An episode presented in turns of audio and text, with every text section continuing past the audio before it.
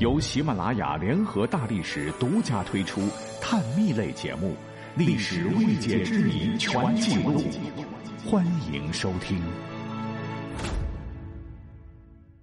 千里送鹅毛，礼轻情意重，是我们经常挂在嘴边的一句话，形容礼物虽小，但送礼的人对你情意深重。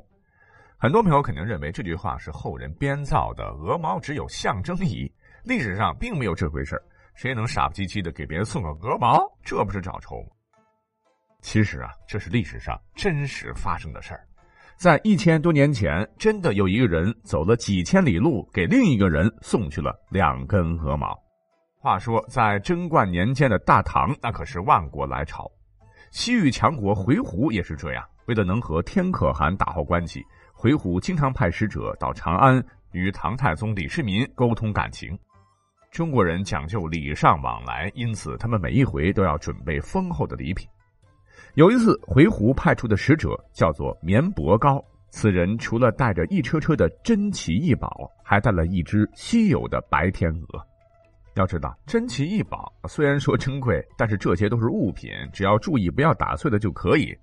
但是白天鹅可不一样，这是一只活的真禽呐！渴了、饿了、待着无聊了，那都是问题。为了把这只高贵的白天鹅平安送到长安，绵伯高决定亲自照料它的起居。每天，他亲自给白天鹅喂水喂食，还要尽力的让白天鹅的心情高兴一点。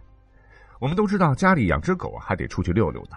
白天鹅是天上飞的禽类，整天关在笼子里，肯定不高兴。这是无论吃多少美味佳肴都弥补不了的心理创伤，怎么办呢？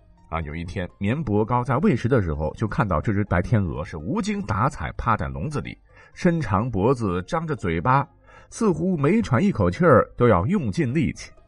绵伯高一看，心里特别心疼啊，他将心比心的想：这种囚牢的生活，谁愿意过呢？为了让白天鹅高兴一些，绵伯高决定带它放放风。恰好当时呢，走到了绵阳湖，绵伯高便把这只白天鹅带到湖边喝水。被笼子关了一路的白天鹅见到天然湖泊，很高兴啊。它喝完水之后，还在湖边散散步。绵伯高于心不忍呐，也没有把它捉回来。可就在绵伯高想着让白天鹅潇洒一会儿的时候，却见它挥动一下翅膀，然后扑棱棱的竟然起飞了。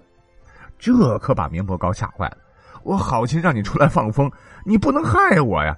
为了把白天鹅留下，绵伯高第一时间跑上去用力一抓，本以为能把天鹅抓回来，可还是慢了一步，只抓到了天鹅展翅时掉下来的两根鹅毛。好嘛，活生生的白天鹅，国宝的礼物变成了两根孤零零的鹅毛，这可怎么办呢？返回回鹘，再找一只白天鹅。先不说回鹘国王会怎么处置它。能拿出来献给唐朝的天鹅，那能是轻易获得的吗？重新找一只鹅，哪有这么容易？那接着去长安呢？啊，拿着两根鹅毛见唐太宗，说这是我千里而来送给您的礼物，这是送礼啊，还是羞辱啊？看着手里的两根鹅毛，绵伯高陷入了两难之地。但能成为使臣，一定有其过人之处啊，绝不至于遇到困难就退缩或者直接自杀。绵伯高考虑之后，决定接着前往长安。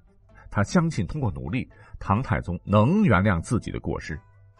他用一条上好的绸子把两根鹅毛小心翼翼地包了起来，还在绸子上写了一首诗：“江鹅共唐朝，山高路遥遥。